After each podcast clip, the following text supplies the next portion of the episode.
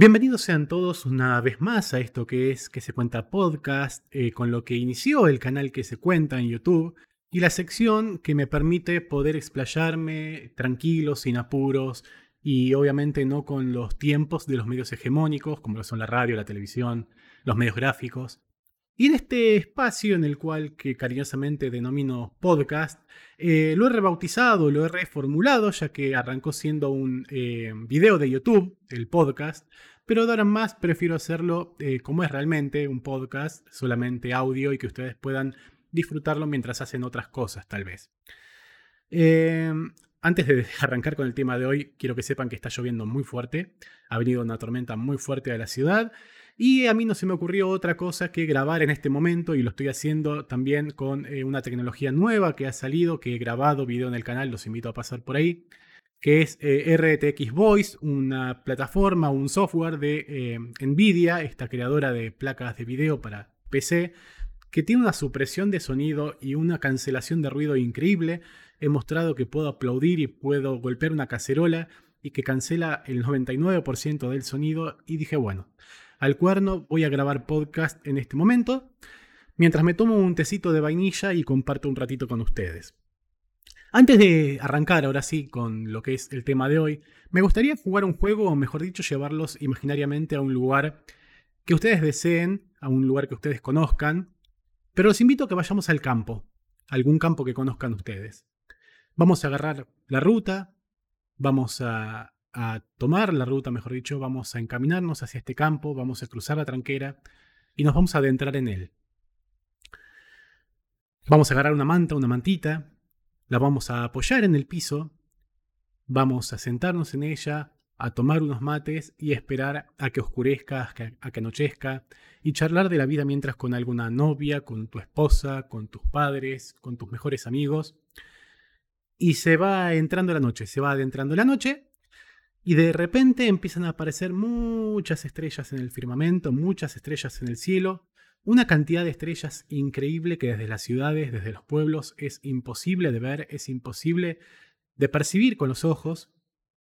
Y de repente nos quedamos anonadados, nos quedamos estupefactos ante semejante belleza, porque otra palabra no encuentro, ante la semejante inmensidad del universo, ese universo del que somos una parte totalmente ínfima, y ahora quiero que mientras están mirando ese hermoso cielo, esa cantidad de millones y millones de estrellas, galaxias, planetas, empecemos a ver cosas que empiezan a pasar por delante de las estrellas, puntitos que empiezan a pasar por delante de las estrellas, de la luna, y nos empiezan a distraer de todo lo que está ahí detrás, de imaginarnos si hay vida en otros planetas, si estamos solos en el universo, si somos la única creación de Dios, Cual sea nuestra religión, nuestro pensamiento, imaginemos lo que quieran.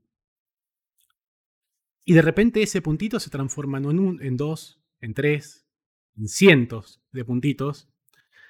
Y ya no estamos prestando atención a todo lo que está detrás. Empezamos a preguntarnos qué es.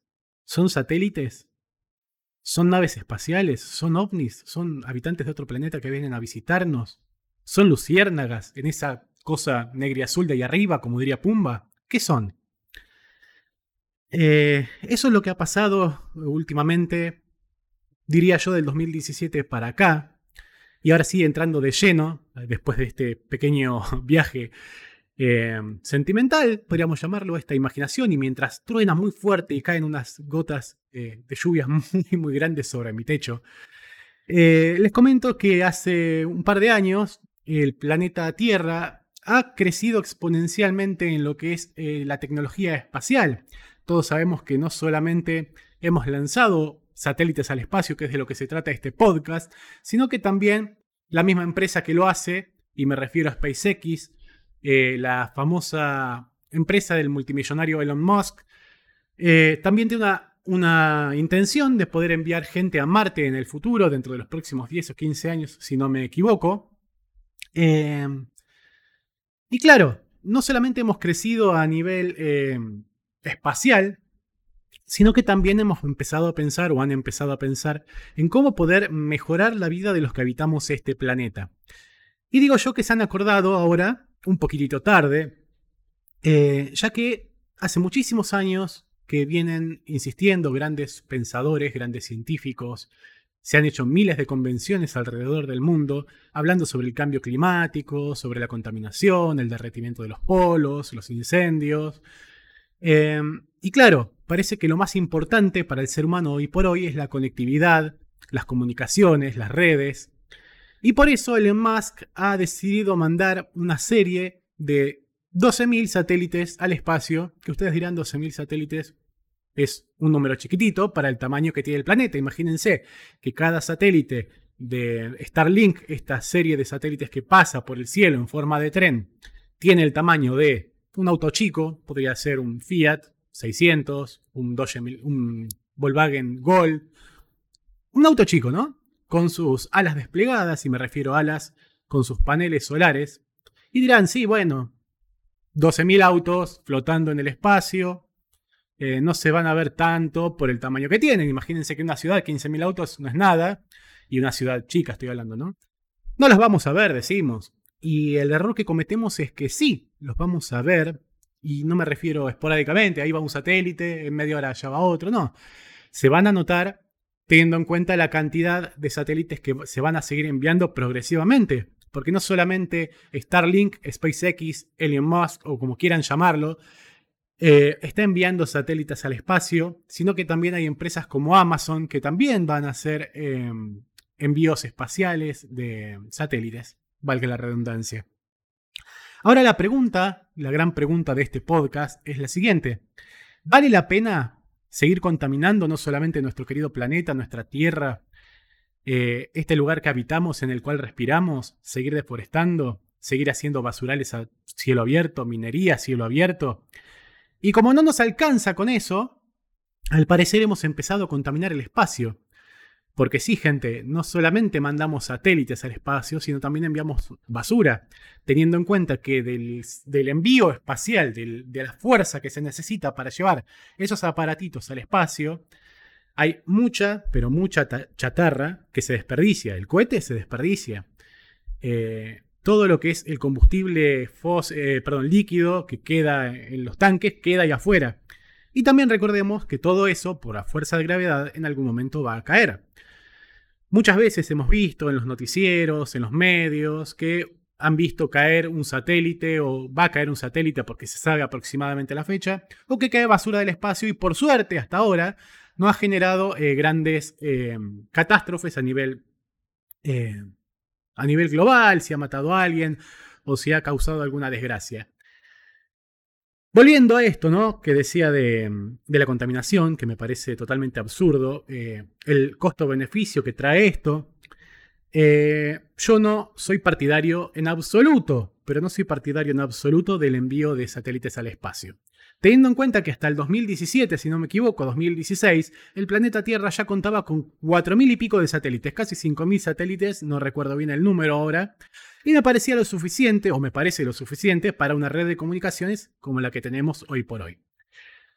Si vamos a hablar sobre el Internet, tenemos que entender y saber, y si ustedes están escuchando esto y no lo sabían, estoy súper contento porque me encanta comunicar cosas a la gente, eh, el Internet que nosotros utilizamos mayormente se maneja por cables subterráneos, o mejor dicho, cables subacuáticos que conectan los continentes. No es que nos manejamos solamente con eh, los satélites, y van a escuchar esta palabra muchas veces en el podcast, disculpen, pero es así. Nuestro Internet mayormente es subacuático, obviamente tenemos fibra óptica, pero claro, este Internet no llega a todo el mundo. Soy consciente que no llega a todo el mundo, no llega a los lugares más recónditos, a los lugares más profundos del planeta, a los pueblitos más alejados, no llega. Y eso en 2020 es una desventaja. Es una desventaja porque hay mucha gente que se va de los pueblos a vivir a las grandes ciudades y pierde contacto para siempre con sus familiares si es que no tienen telefonía celular o internet, valga la redundancia.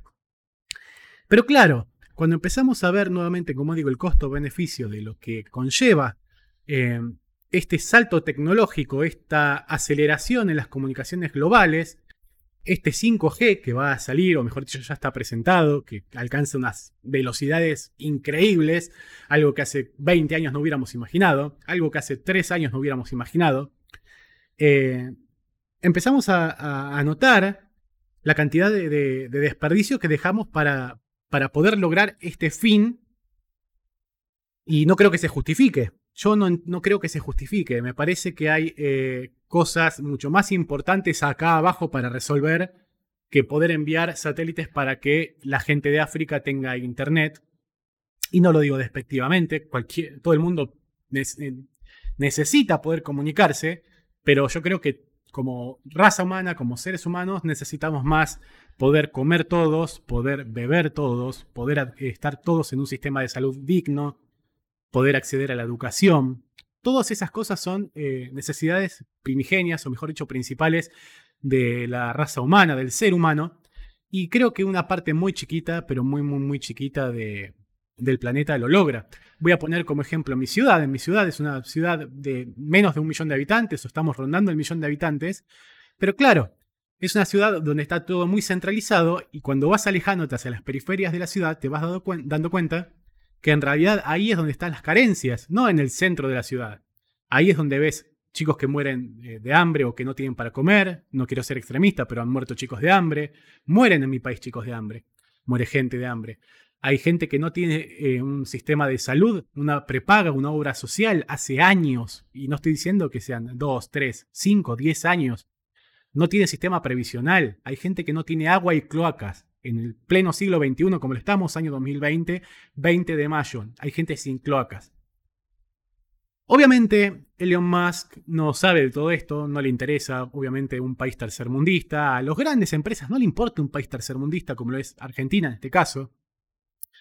Pero obviamente no desviamos el foco del punto al que quiero llegar y vamos a la realidad. Eh, de estos eh, casi 12.000 satélites que va a enviar Elon Musk a, al espacio, de los cuales ya envió creo que unos 900 o 1000. Son estos trenes hermosos de luces que se ven como si fuera una tira LED pasar por el cielo, pero que claro, te desvían la atención de lo que pasa ahí atrás. Perdón, me estaba tomando un tecito.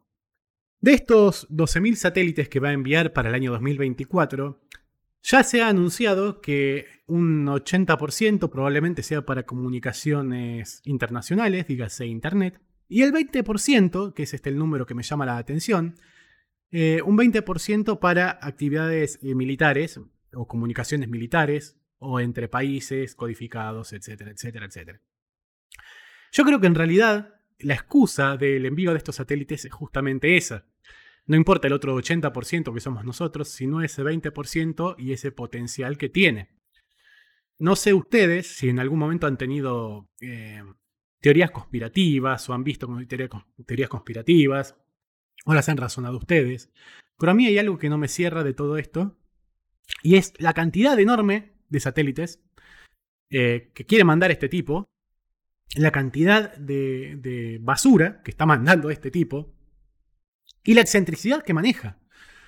Porque Elon Musk no sé si sabían que no solamente hace este tipo de cosas, acá en la Tierra también tiene sus lujos y sus eh, excentricidades, otra vez vuelvo a decirlo, sino que en un momento estaba el pedo el tipo y dijo, ¿saben qué? Voy a mandar al, espacio un auto con un maniquí arriba, voy a mandar un Tesla, que también es una empresa mía, Tesla, y voy a mandar un Tesla al espacio con un maniquí para que alguien lo encuentre y se entere que ellos no están solos en el universo. Ese autito, ese Tesla, digo autito, es un auto que sale fortuna, eh, ya se está yendo, ya pasó lejos, lejos del Sol, y está navegando en el espacio allá, contaminando a lo lejos y desperdiciando basura por toda la eternidad, por todo el, el infinito, hasta que se cruce con algún sol que lo trague y lo destruya, como se merece. Pero son este tipo de cosas las que no comprendo de la raza humana, de los seres humanos, la necesidad de seguir contaminando no solamente acá la Tierra, un hermoso puntito azul en el espacio que no sé si se dieron cuenta, pero que ha bajado considerablemente la cantidad de plantas y animales en los últimos 50 años, cuando empezó fuertemente la industrialización. Los polos se han derretido, las catástrofes naturales aumentan su potencia y nosotros seguimos jodiendo, Elon Musk sigue jodiendo. Eh, no quiero alargarme mucho más con el tema de este tipo y me gustaría saltar a otro tema de, obviamente relacionado con, los satélites, pero ya sin eh, parar de echarle un poquito de la culpa a Elon Musk. Em, para los que no lo sepan, aparte de ser periodista, eh, soy un aficionado a la fotografía. Podría decirse que en un momento me consideré eh, fotógrafo profesional, pero hace mucho que no me dedico bastante de lleno a la fotografía, entonces digo que soy fotógrafo amateur. No me molesta, eh, no es un título que, me agrande o que me haga currículum. Y algo que me encanta, que, que siempre me gustó, es la astrofotografía la fotografía de las estrellas, del espacio, con mi humilde camarita, una Nikon D5500 que tengo ahí, un 50 milímetros, a veces el 1855. Eh, me ha adentrado al campo a sacar fotos o intentar hacer timelapse de, del cielo nocturno, que si nunca lo vieron o no saben lo que es un timelapse, los invito a ver, en googlear qué es un timelapse y googlear, em, o buscar, mejor dicho, videitos de eso, porque si no lo vieron nunca vale la pena y les va a volar la peluca. Eh, y claro, eh, muchas veces me ha pasado, desde hace años, no, no para ahora, para no echar la culpa a este señor, de hacer una toma, una larga exposición, dígase 5, 10 segundos, a veces arriesgarme a hacer unos 25 segundos de exposición, una guasada para mí, para el equipo que tengo, para lo que quiero hacer yo, y ver una línea que atraviesa de punta a punta la fotografía y me la arruinó. Ustedes dirán, son 25 segundos, rata, volví a sacar la foto y listo. El punto es el siguiente. Yo puedo volver a hacer eh, la foto, ¿no? Esos 25 segundos. Pero hay algo que se llama rotación y traslación de la Tierra, que obviamente nosotros a simple vista no vemos que nos estamos moviendo, obviamente alrededor del Sol, y giramos sobre nuestro propio eje, y las estrellas se mueven. Ustedes dirán que es, eh, no sé, un milímetro, dos milímetros, un centímetro en una foto que una estrella cambie. Es un universo es un universo, no para mí, sino para fotógrafos mucho más grandes que yo, expertos totalmente en la materia, que les arruinaron la foto. Y hay gente, hay fotógrafos, hay astrónomos que planean por meses, imagínense esto, por meses una foto. Hay programas que te dicen, bueno, mira, en este momento, a esta hora de la noche, en este, en este lugar que vos acabas de marcar, a tantos grados, a tal lugar va a estar la luna y acá va a aparecer tal planeta y allá va a aparecer tal estrella o tal constelación. Y es complicado, gente, es complicado hacerse el tiempo para ir hasta ese punto donde no hay contaminación lumínica para poder hacer esa foto. Hay que tener recursos económicos para poder moverse, hay que tener un auto, una movilidad para poder ir hasta ahí. Hay que tal vez pedir permiso en el trabajo hay que tal vez eh, contar un montón más de factores que hacen que ese momento sea único en el mes o en el año o incluso te diría una década. Y estar sacando una hermosa foto o algo que planificaste con tanto tiempo, con tanto amor y que de repente encuentres una línea en la fotografía, es, eh, es decepcionante, es muy triste y es algo con lo que vamos a tener que aprender a convivir de acá a no sé cuántos años, a la eternidad porque obviamente, como dije, estos 12.000 satélites van a ser, eh, es la puntita del iceberg, gente. Yo creo que van a haber muchísimos más a lo largo de los años y vamos a tener que aprender a convivir con ello, lamentablemente. Y los que más lo van a sufrir, lamentablemente, son todos aquellos que se dedican a esto, como dije, la fotografía y especialmente los astrónomos, esos científicos eh, que muchas veces son despreciados, desmerecidos, porque, seamos sinceros, no a todos nos interesa la astronomía, pero claro, cuando un astrónomo dice, che, miren que hay posibilidades de que una piedra espacial, una roca espacial se la ponga a la Tierra, nos golpee de lleno, todos empezamos a alterarnos, a decir eh, cómo podemos hacer para evitarlo, eh, empezamos a flashearla con películas como Armagedón, Impacto Profundo, etcétera, etcétera, y le pedimos a los científicos que por favor nos salven. Ahora, ¿ustedes imaginan el laburo que van, si ya hoy tienen un laburo importante, el laburo que van a tener que hacer los astrónomos y los científicos para poder leer el cielo, leer las estrellas, eh, sin que eh, todos estos satélites que están orbitando nuestro planeta interfieran. ¿Ustedes se imaginan esto? Pónganse en su lugar un segundito. ¿Ya está? ¿Se pusieron en su lugar? Eh, obviamente eh, pareciera que estoy siendo muy extremista, como todas las veces que hago un podcast o que hablo de algo serio. Siento que a veces tiendo a parecer extremista, pero es lo que yo pienso y me quiero ser fiel a mí mismo. Y que salga lo que salga es lo que yo pienso y siento. Eh, y es lamentable, es lamentable porque trayendo recuerdos de cuando yo era chico, No solamente voy a pensar cuando veía luciérnagas en el campito cerca de mi casa, que obviamente ya no hay más en las ciudades luciérnagas. Si ustedes ven luciérnagas, sáquenle una foto, agárrenla, disfrútenla, porque acá yo no veo más. Eh, sino que también era esto de poder observar el cielo, observar el firmamento y darse cuenta de lo chiquito que somos. Y hoy, si bien se puede hacer, hay que irse a lugares muy lejanos, como les dije, hay que alejarse de las ciudades, encontrar un punto muy, muy alejado para poder tirarse y mirar eh, un porcentaje, y se los digo así, un porcentaje de lo que podríamos ver si no tuviéramos contaminación lumínica y satélites que nos estorben la vista. No quiero pecar de hipócrita, ya estamos cerca de los 20 minutos, pero me gustaría alargarme con una cosita más. ahí está, me tomé otro trago de tecito de vainilla y seguimos. Les decía que no quería pecar de hipócrita, no quiero pecar de hipócrita, eh, ya que obviamente saben que este canal que se cuenta también se dedica a lo que es tecnología, videojuegos, internet y todo lo que eso conlleva. Y yo soy un gran, gran amante de, de, lo digital, de la informática, desde que tengo uso de razón, que me vuelve loco este mundo.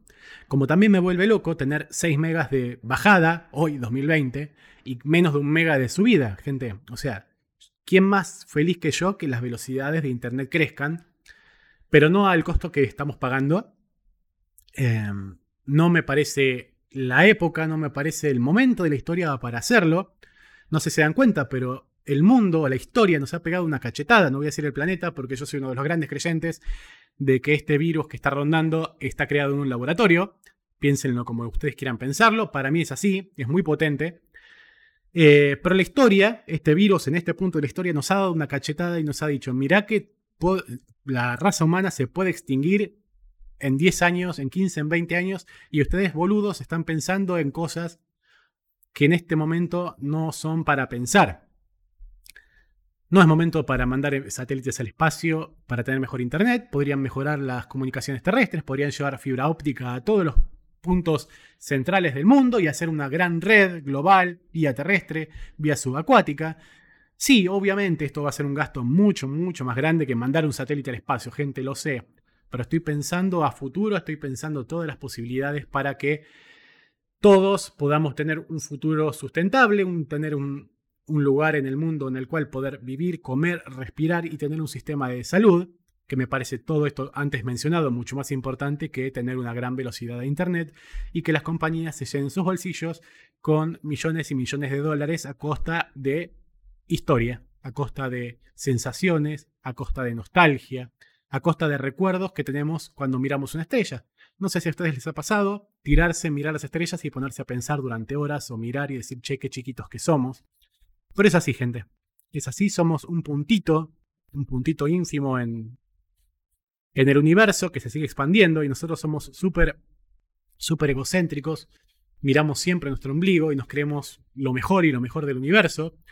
Y, como repito, como dije recién, perdón, no es así. Se largó a llover con todo nuevamente, así que creo que esto es como una señal para ya despedirme, para poder terminar con lo que es el que se cuenta podcast de hoy. Es la vuelta triunfal después de casi dos meses que no hago podcast. Y me pone muy contento poder compartirlo con ustedes, estar tranquilo acá, tomando un mentecito en su compañía. Mi nombre es Alejandro y si les gustó, o por lo menos se quedaron hasta acá, los invito a suscribirse a mi canal que se cuenta youtube.com barra que se cuenta. Ahí van a encontrar varias secciones que son que se cuenta podcast, que se cuenta news, con noticias del, como ya les expliqué, del espectáculo, videojuegos, cine, entretenimiento. Van a encontrar que se cuenta arcade, una, una sección en la cual juego juegos retro, valga la redundancia, de nuestra infancia, los que somos muy grandes. Eh, también está que se cuenta Night, un vivo que hago semanalmente para charlar con ustedes directamente y poder hablar de temas que pasaron en la semana y por qué no temas que ustedes vayan sacando en el momento. Así que los invito a suscribirse nuevamente al canal, darle like al, al video, activar la campanita y nos vemos en el próximo que se cuenta podcast.